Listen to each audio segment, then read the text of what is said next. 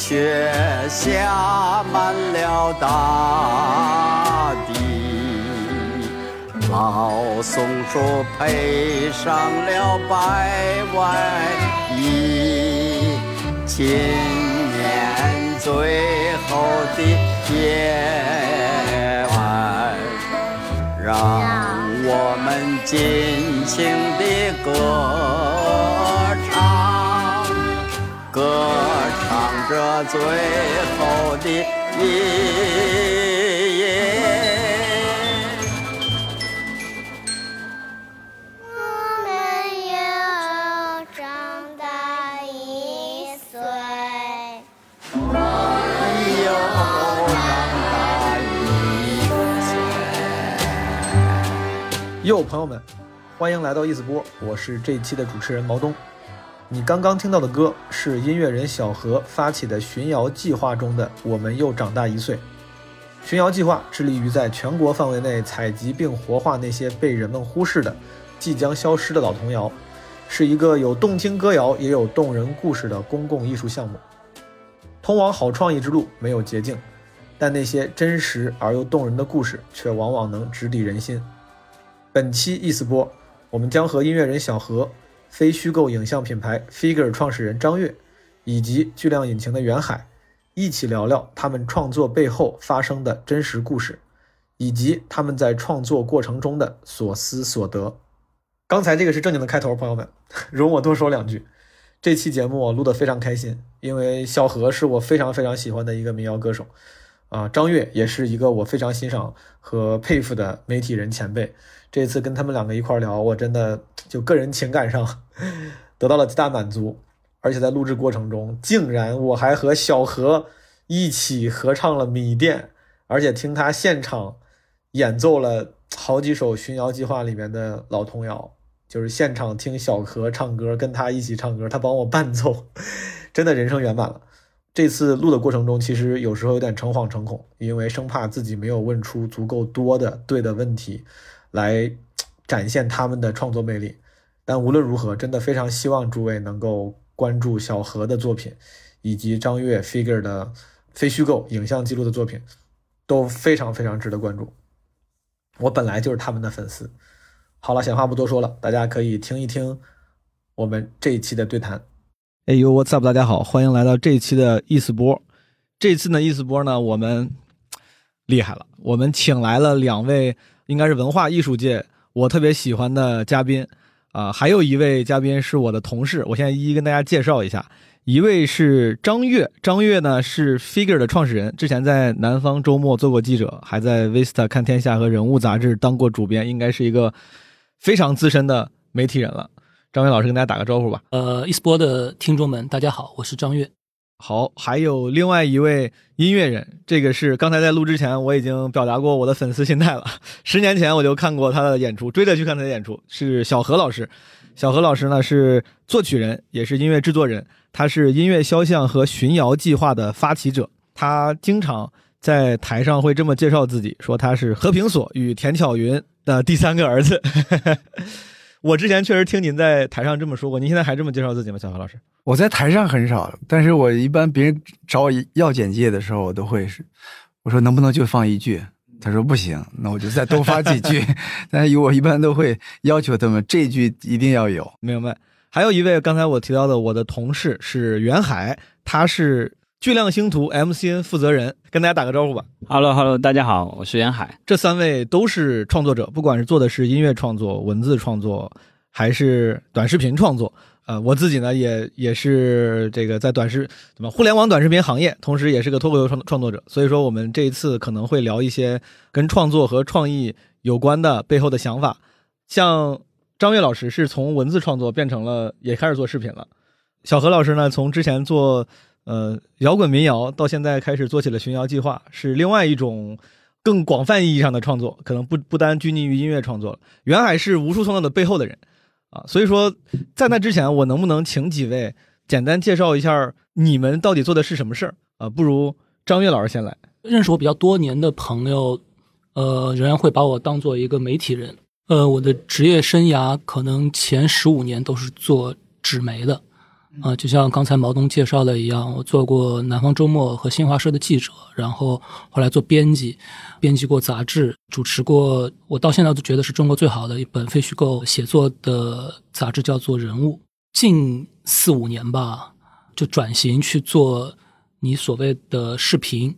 但其实我们也不是一家专注做短视频的一个机构。我创立的这个叫做 Figure 的视频厂牌呢，它其实更像是做非虚构影像的。就如果前十多年的一个职业经历叫做非虚构写作的话，这四五年可能就应该把它概括为非虚构影像。我们做很多，比方说纪录片电影，我们做过的院线电影已经有两部了，然后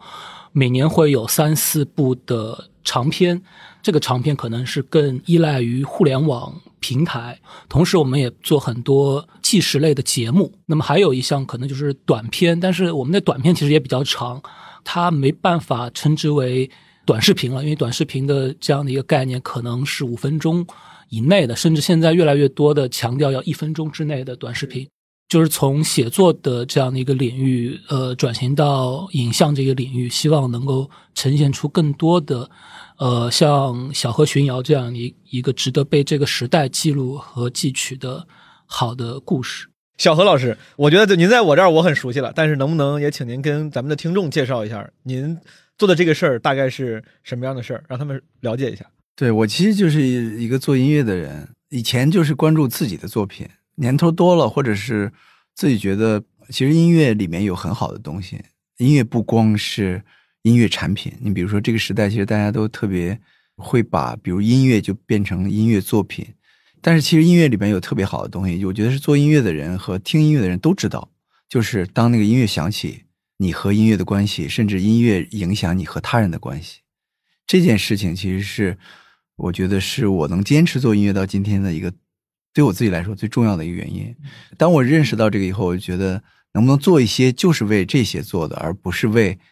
比如说我的作品能有多少人知道，我的专辑能卖多少张，然后我自己能有多有名，而把重点放在了这个上面。所以刚才毛栋在介绍说，我现在也是在做一个更不一样的创作，我觉得这点说的其实是挺准的。我自己也是这样认为的，就是其实《寻妖计划》就是我的另外一个作品，但是这个作品并不基于说是小河词曲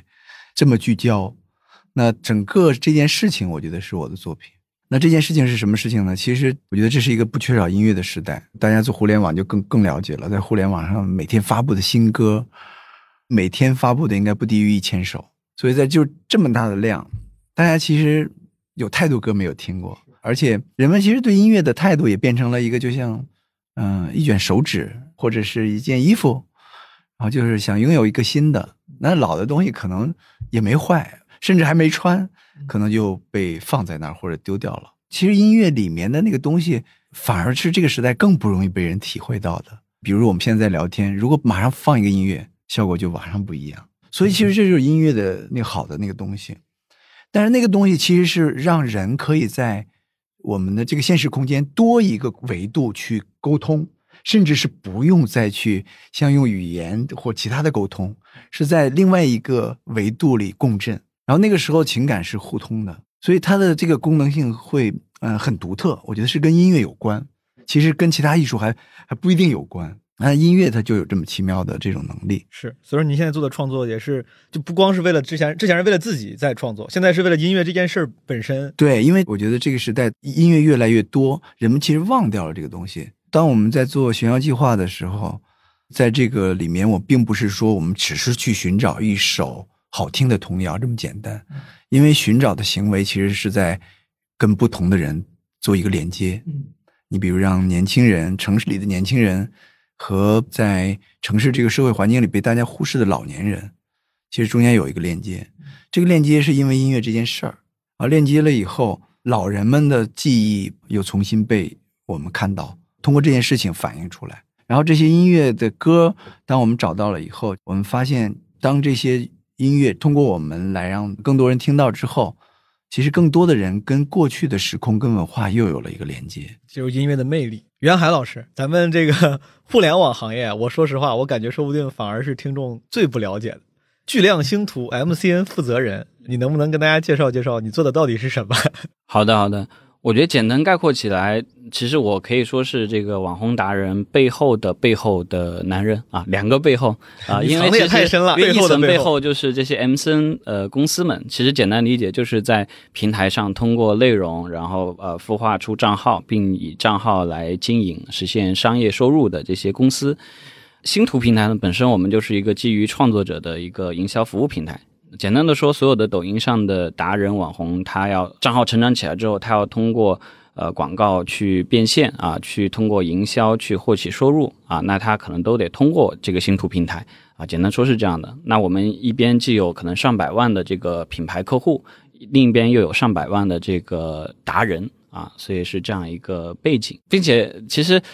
在做这个之前啊，我们之前自己呃，就是跟平台合作的时候，我们也做过这种算是纪录片啊，作为一个留学生纪录片。刚才讲到，我们当时有达人，这个达人也出了歌啊，相当于也是了解了一下这种互联网音乐出品发行的这样的一些这个领域和流程。然后我自己再是从去年再从呃自己做公司创业，再到来了平台啊，又换了一个视角。啊，所以我觉得我我本身自己也是一个创作者出身，对于内容、对于内容的创作有自己的体会。现在可能更多又从这个内容的商业有另外一个视角啊，有了更多的一些机会。你作为一个可能跟创作和内容离得更近的人，就像你说是这个生态里的 player 一个参与者，现在成为了一个幕后的奉献者，这个转变你本身你享受吗？你习惯吗？我觉得我自己还是蛮享受的，就是在于。到了互联网体系，可能更多感受的是特别字节这家公司的一个信息量，啊，就是这个输入和你在原本你聚焦的是你自己微观的创作，啊，你比较个人和比较一个公司组织的一个一个商业运作，但现在可能更多视野放到整个生态，能看到更多不一样的一些这种百花齐放的一些生生存模式、创作模式，就不再是这个以往这种。比较统一的一种商业路径吧。就你看，你之前是做，你比如你是做做过内容的，你做节目做啥了？现在不干了，你就没有遗憾吗？比如你还会心里想着以后有机会的话，还想做自己的节目，做自己的？我觉得肯定会的。而且我觉得现在，呃，我我们看到的这个时代，我最大感受其实也是有一句话叫做：现在是所有人为所有人创作啊。以往来讲，创作是一个比较讲究专业。专业设备、专业团队、专业的平台，然后才能够去释放的。但现在有更多的一些个体，他都有创作和表达的机会。所以，其实对我来讲，我觉得创作或者是说内容这个东西本身，它不会丢掉，或者是说你以后你就没有机会再捡起来，而是一旦你想明白了你自己到底有什么。特别想要表达，特别想要去把它释放出来的东西时候啊，任何时间都是最好的时机。教科书式的答案，任何时候都是最好的时机。因为我问这个也是，你看小何老师也是从偏个人创作，现在到了更宏观的创作。您对之前就是沉迷于个人创作音乐的那个那种状态会有留恋吗？我觉得我的朋友们倒挺担心的，他们经常劝我：“哎呀，小何，你应该自己去弄，不要弄这些事，耽误你的时间。”对，其实朋友们反而是这样子的。因为他就觉得哇，你你你是有才华的，或者是你是特别不同的跟别人。那现在你做这个了，反而是你的那个好东西看不见，你把自己放在后面。但是我恰恰觉得，哎，我说这个是我做的一个作品啊，只不过是你们还没有能看见这个作品，你就老看见我一个人。袁海在说的时候，我我有很有感受，就说其实你在不同的阶段，你想创作的东西也不一样。你比如说，我就想做一个杯子，但是这个阶段你不想做一杯子。你可能想做一桌子，承载一些杯子。我真的没觉得说我现在在浪费 自己的才华，我一点都没有觉得。我完全不觉得。我是觉得这个事儿几乎适用于咱们今天在座所有人。张伟老师之前是你是自己亲自会写写稿子的，写出来非非常多优秀的稿子，现在也成了一个幕后的操盘手。我完全不觉得这件事情浪费才华，且不能理解。可能我还没有到那个阶段。在咱们聊更深层的跟创造相关的那个 why 那个为什么之前，咱们再聊一聊浅层的技术层面的 how。我想知道诸位的工作里面。你们的生产流程是怎么样？不管是非虚构视频也好，还是音乐，或者是巡谣计划类似这样的活动也好，还是咱们这些 MCN 就星图上的运作也好，尤其是我对 Figure 其实很好奇。就像你说的，本来你们做的是偏短的视频，现在又会接定制的视频，又会做节目，还会做拍长长视频。你作为一个创作者，刚开始的时候，你是每个短视频你都要参与吗？还是说，然后到了现在，你都只是做幕后的这样的一个监制嘛？会有同时有很多条线在并行吗？可能我在飞哥的角色是偏近你说的这个操盘手，但是另外一方面就是我个人的一个创作，因为如果你真正享受这个事情，你你是离不开的。其实我自己也会去做导演。武汉封城之后，国内第一支进驻武汉拍摄的纪录片团队，也是。在武汉这部系列纪录片也是全网第一部在武汉实地拍摄的疫情主题的一个纪录片。我就是在武汉的总导演，包括就是未来我们做的这部电影，我自己是在呃尝试去写剧本，我自己去做编剧。因为一方面可能有的活儿是最重要的一个创作，可能离不开离不开我自己；另外一方面，你仍然不想完全去改变一个角色，成为一个管理者。甚至就是我一直讲，如果我将来能找到比我更合适去做 CEO 的人，我就分分钟可以把呃飞哥的管理去交给那样的一个职业经理人。我觉得目前飞哥他仍然是像一个我过去主持过的或者主编过的一个媒体机构一样，我们也会有选题会，然后仍然会不断的去关注到这片土壤中发生的各个。值得记录记取的故事。疫情之前，甚至我们在全世界各地拍，我们去阿姆斯特丹、去柏林去拍电音，我们去美国去拍冻卵。我们有一两周就可以制作出来的短片，我们也有像小何这部长片，可能我们拍了就将近五年了。它不管制作周期的那个长短，但是它的运行模式还是很像一个过去的一个媒体机构，我仍然是主编或者。出版人的那样一个角色，然后我们的导演摄像更多的是像记者那样一个角色，我们的后期制作的团队，我们的呃内容总监这批人然像一个编辑那样一个角色啊，像一个媒体的这个运作。因为我们的 DNA 是从那样的一个机制和那样环境里头生长出来的，所以它仍然会会有很强的一个媒体属性，包括很多选题，我们会去拍武汉，我们会去拍冻卵，我们会去拍呃水灾。包括这一次跟新华社和字节跳动合作的一个刚上线的年度系列纪录片，其实是拍的就是过去这一年中出现过的热点新闻人物，比方说白银马拉松救人的那个牧羊人，以及就是感恩去去反哺那个呃恩人的，去帮这个恩人就是牧羊人去卖苹果卖农产品的一位呃马拉松的一个跑者，比方说南京那个。胖哥，一个见义勇为的一个社会大哥，他为了这个事情付出了惨惨痛的代价，但是他仍然就是毫不后悔。其实你看到我们拍摄的这样一个主旨，它其实主题，它仍然是带有一个强烈的一个媒体机构的关照的一个色彩，是有社会人文关怀的。是是，好的，小何老师呢？你介意分享一下，比如说你现在的，因为听起来。张悦这个 figure 的运作模式，它是多线来行作。你下面有不同的记者、编辑，这当然是打引号了。在刚开始的时候，你们一起来讨论选题，之后可能一起来讨论剪辑。但是您这个应该是每一个巡游计划的每一站，您都是亲自参与的，单线你是完全从头到尾参与进去的。它的那个流程大概是什么样的呢？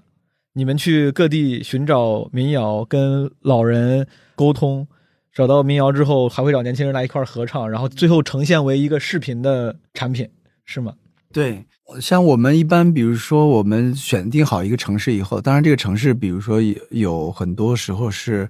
被动的。你比如说有一个地方，呃，有一个机构需要我们过去去做这个采集，当然我们自己有，比如学校计划，其实我们做了四年来以后，我们特别想做的有十个城市，但是我们现在可能只做了有一半都不到。然后呢？但是其他城市其实我们去了很多，他们就看见了巡游计划的这个方式，然后当地的一些机构或者是一些项目就跟我们去做一个共创，就等于他需要巡游计划去帮他们去做一些这方面的工作。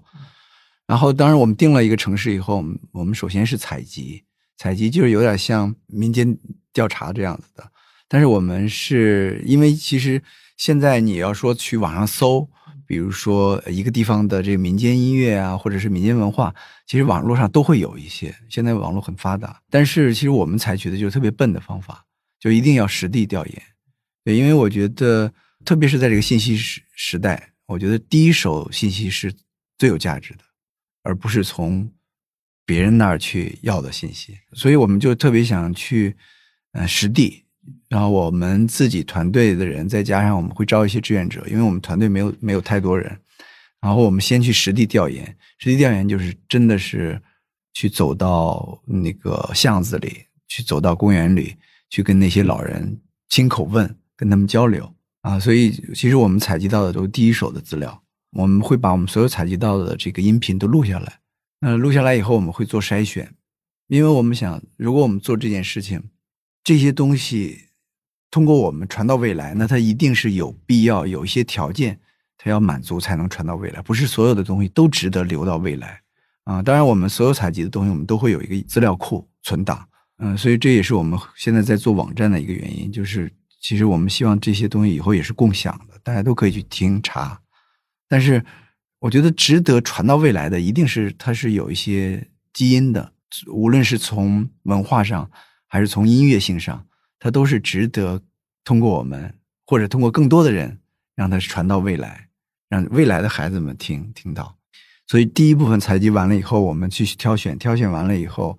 然后我们尽量是去说服老人，就交给我们唱的这个老人，能跟我们一起来去演示这个歌，参与到创作里对，所以我们的音乐人不是在改编童谣，我们是跟老人一起来完成一个对话，所以这个现场特别不一样的就是它跟一般音乐现场不一样，是我们不去改编这个童谣。说把它变成一个我们认为好听的歌，然后我们来唱，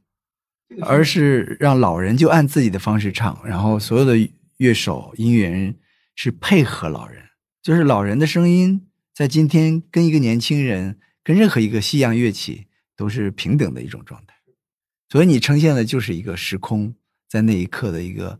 完美的交汇的那个瞬间，这个很有意思啊！我觉得这也是音乐里面特有的一个东西，就是它在发生的当下。它基本上，你可以说过去、现在、未来同时都在，你你很难摘出来说哪个是新的，哪个是它是一个不可复制的一个音乐瞬间。对，就是有老人的原声，但是呢，就是有小何和他的乐队，而且就是了解小何的人都知道他是喜欢即兴的，就是他其实不给乐队谱子的，但是要求就是说要配合老人的，从老人身上挖掘出来，然后由老人自己来呈现的。这个童谣，同时呢，它又有年轻人，尤其是孩子的童声的那个部分，它其实一起歌唱，它是一个又一个不可复制的美好的音乐瞬间。我想问问，在您经历过的这些活化现场里，然后你印象最深的，比如说某一次，我不知道这个问题是不是合适，因为我觉得可能每肯定每一次都有它闪光的难忘的地方，但是有没有哪一次或者哪一首歌、哪首童谣给了你，呃，特别难忘的记忆？这个问题同样也问给张伟老师，因为你们也跟着拍了很多。能不能分享一一次或者一首歌？就是去年嘛，二零二零年，然后也是因为飞哥的呃努力，因为张悦本身是上海人，我们二零二零年去上海做上海站，做上海站有一刻就是是这么多年巡游里面有一个不一样的一个一个瞬间，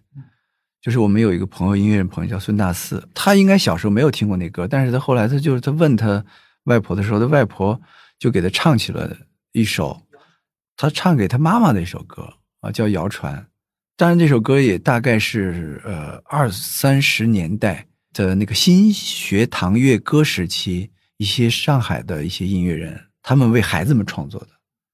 但这首歌的歌词，你今天听起来依然不过时。它很积极，但是呢，他他对那个描述，对生活的描述，或者对我们应该不放弃的那种描述，特别的朴实啊，而且又特别美。那这首歌其实当时我们找到这首歌的时候，我们觉得哇，真的特别美。然后我们就去大四家，那时候大四的呃外婆还在，正好他妈妈也在，就是一家三口的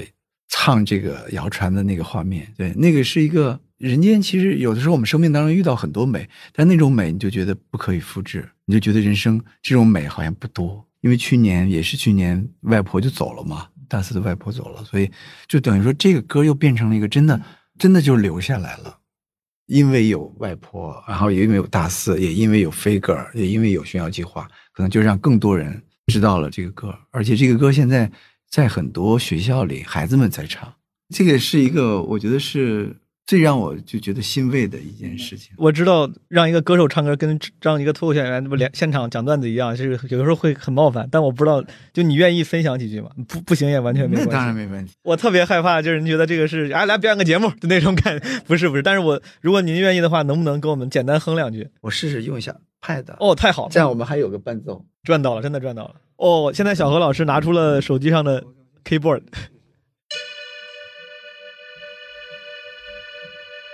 不要怕传销，不要怕浪头高，用力呀用力，摇啊摇啊摇，摇出了千村。穿过大石桥，摇出了海口，有海岛。不要怕船小，不要怕浪头高，用力呀用。摇啊摇啊摇！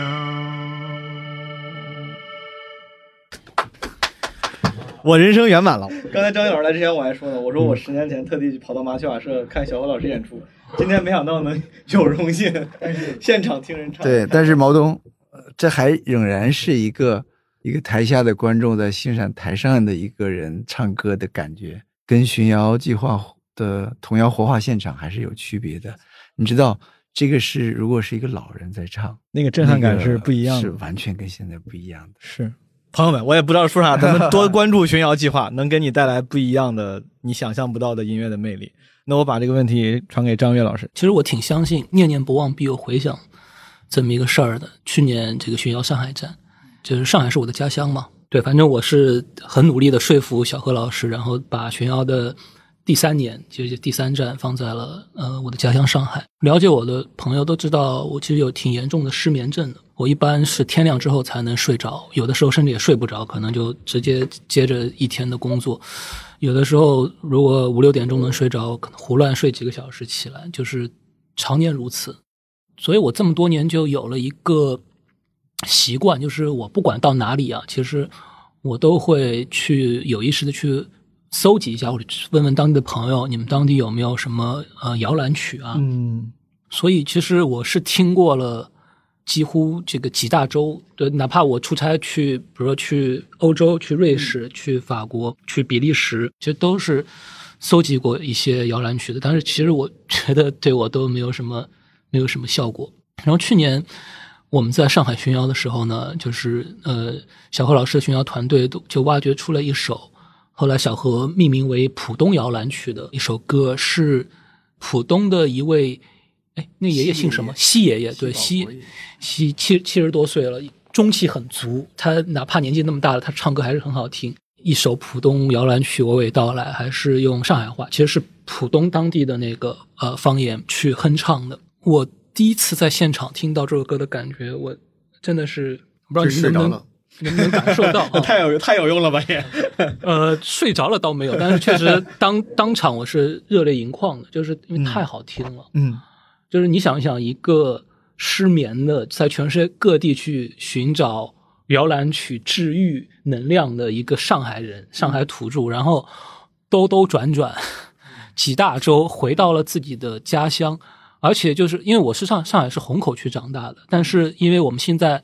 呃，我儿子读书。在浦东的一所学校，就在张江的一所学校，等于说我上海的家就就搬到了张江，然后这个西爷爷就是在张江的，就是我觉得这命运太神奇了，兜兜转转回到了我出发的那个地方，然后我现在居住的那个镇，浦东就新区的张江镇，然后我们居然寻找到了一首全世界最好听的摇篮曲，对，一会儿也可以请小何老师哼唱一下，我就觉得真是太美了。那么现在大家关心的问题，我的失眠仍然没有被治愈，但是我我已经习惯了，就是伴随这首歌晚上的时候，原来我听郭德纲的相声，那现在我可能会时不时的把那个那次现场找出来，然后去放它。它至少会让我的失眠没有那么痛苦而。另外一方面，其实我的孩子，我现在在那个张江长大的，我两个儿子，他其实就可以伴着呃张江的这个摇篮曲入眠，他们至少睡得很安安稳。对，我觉得这个也是非常美好跟神奇的一件事情。浦东摇篮曲，西爷爷。对，西保国爷爷，西保国爷爷的这首浦东摇篮曲，小何老师有没有有有没有幸再听您哼唱一下？哦啊您记得吗？要需要我给您查个歌词啥的吗？不用，不用，都记到脑子里了。对，咱们找一个那个小铃铛哈，就像有点梦幻的，我找一下音色。小何老师找的时候你们可以问问袁袁海老师，因为刚才聊到童谣这个，这个也是岔开了。你小时候有啥童谣吗？因为我他们一边说，我一边想，我小时候我在河南郑州长大，我们那边我感觉我从来没有听过家里的长辈唱过任何童谣，其实每个地方一定有，只是就是不再传唱。有可能嗯。我爸，我就记得从小带着我爸喜欢唱戏，对我来说不存在童谣，只有我爸喜欢唱的戏。什么听说老包要出京，急坏了娘娘东西宫这种这种戏。你不是说你在阿坝州？刻板印象里感觉那边是不是咱们民风更喜欢音乐一点？对，我觉得确实是这样。但我自己的经历是，其实在我一两岁的时候，从阿坝州到都江堰这个小地方啊，然后在这个小地方，我觉得其实就已经缺少了那样的一个环境啊，可能父母也是在呃奔波一些事业啊，然后呃没有了说在大山里的那个环境。但我印象深刻是什么呢？因为我觉得也是因为父母有这个阿坝州这样一个背景、嗯啊，就是我觉得我们那儿的一个特色是吃饭的时候吃高兴了一定会唱歌，然后可能从小。呃，甚至就从我五六岁到我那个来北京读大学之前，其实有很长的时间，我觉得是伴随着我爸唱祝酒歌这个、嗯这个这个感觉长大的。然后就是每次可能这个呃到兴头了啊，就会端起酒来唱一首歌，再祝大家这个讲一些祝福的话，这个很有意思。而且我觉得我我自己有一个转变的历程是，我小时候会很很烦，很烦我爸做这样的事情，我自己有点害羞，我就觉得我爸这有点社交牛逼症，就是就会这个呃干啥呢？吃着吃着突然就对不管这个餐厅哪怕是大厅型的啊，但我们主主要在包间啊，但即便在包间，其实这个声音会很大，然后会整个餐厅都听到，我自己会觉得很不好意思。但是呢，我随着我年龄增长，我其实越到呃，可能到高中到大学，我越来越怀念我爸的这种状态，而且也觉得非常的好，非常的宝贵。因为我到其他地方，呃，包包括跟我的同学同事，我觉得也很少能够见到这样的习惯和这样的一些发挥。甚至我现在可能，比如说呃，我爸呃也来北京，我们带孩子，可能又跟他的一些朋友相聚了，在北京的餐馆，当他再去举起杯唱祝酒歌的时候，我就会非常开心热烈的这个伴着节奏鼓掌。这个音乐体验，就像刚才小何老师分享的这种童谣也好，民谣也好，它都是一个非常好的一个时间片段的体验。这个体验是能够深刻的印在记忆中，也能够印在自己的这种身体反应里面。当你听到的时候，你不需要再多的一些文字性的东西，这是一种频率的共振。小何老师是不是准备好了给我们？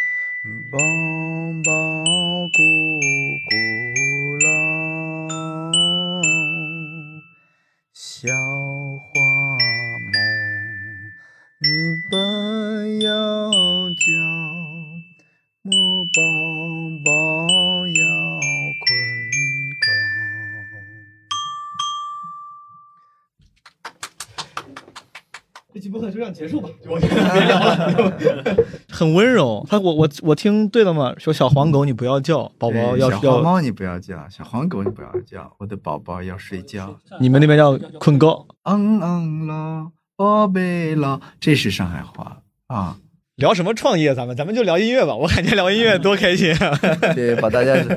没有给大家放松一下。特别好。